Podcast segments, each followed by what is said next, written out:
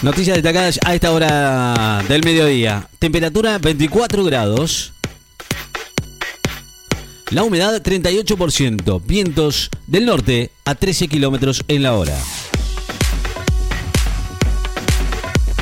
Dinamo Kiev, rival de Barcelona, anuncia nuevas bajas por coronavirus. Dinamo Kiev de Kiev, eh, próximo rival de Barcelona en la Liga de Campeones, confirmó hoy nueve, eh, nueve, bajas por coronavirus y en total tendrá 13 ausencias para jugar el miércoles en el Camp Nou por la tercera fecha del Grupo G.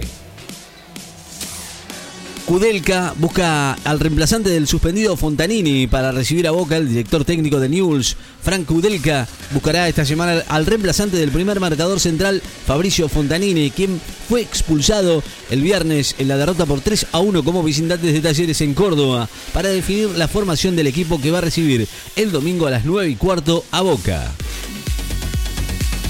Italia analiza nuevas restricciones, entre ellas un toque de queda para frenar el coronavirus. Italia estudiaba hoy nuevas y duras restricciones por el rebrote de coronavirus del inminente eh, de inminente instrumentación que van a incluir la implantación de un toque de queda nocturno, cierre de centros comerciales, los fines de semana y educación a distancia en la secundaria.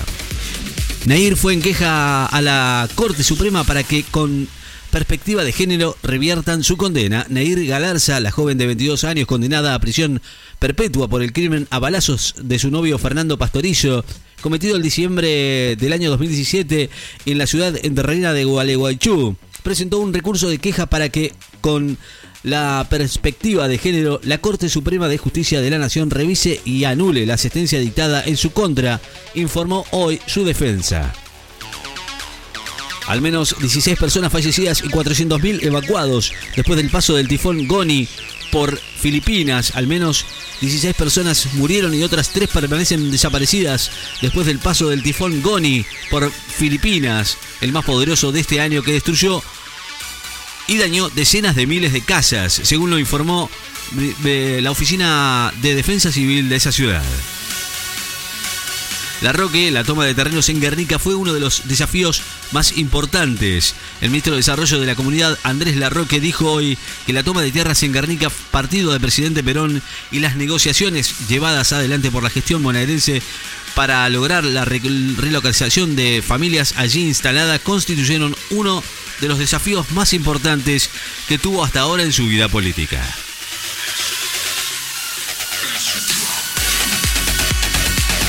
El Inter de Lautaro Martínez va a visitar a Real Madrid en busca de su primer triunfo en la Liga de Campeones. El Inter de Italia con el delantero Lautaro Martínez va a visitar mañana al Real Madrid en un duelo en el que ambos van a buscar su primer triunfo en el grupo B de la Liga de Campeones de Europa. Johnson va a defender ante el Parlamento las nuevas medidas restrictivas por el rebrote de coronavirus. El primer ministro británico Boris Johnson tenía previsto advertir hoy el Parlamento que las muertes por coronavirus en el invierno podrían doblar a las de la primera ola y que no hay otra alternativa que aplicar la cuarentena que anunció el fin de semana último. Zlatan Ibrahimovic anunció su vuelta a la selección de Suecia para la Eurocopa. Zlatan Ibrahimovic el delantero del Milan de Italia, anunció su regreso al seleccionado de fútbol de Suecia, eh, del que estaba alejado desde las eliminatorias para el Mundial de Rusia 2018. La segunda ola de coronavirus en Europa no será la última, advierten los asesores del gobierno francés.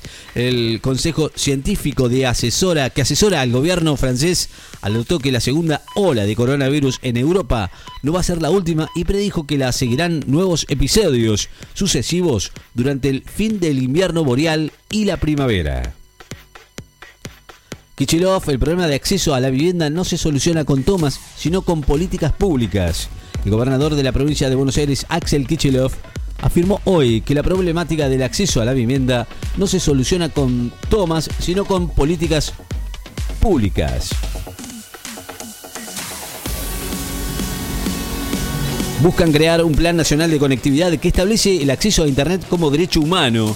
El, plenario de, Comisiones de Comunicaciones y Educación de la Cámara de Diputados buscan emitir mañana un dictamen de un proyecto que va a buscar crear un plan nacional de conectividad con prioridad educativa y que establece además el acceso a Internet como derecho humano y servicio universal.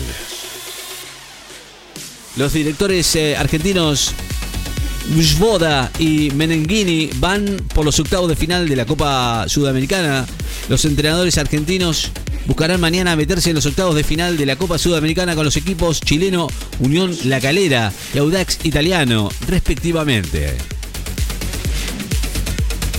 Alemania se vuelve a confinar por un mes por la segunda ola de coronavirus.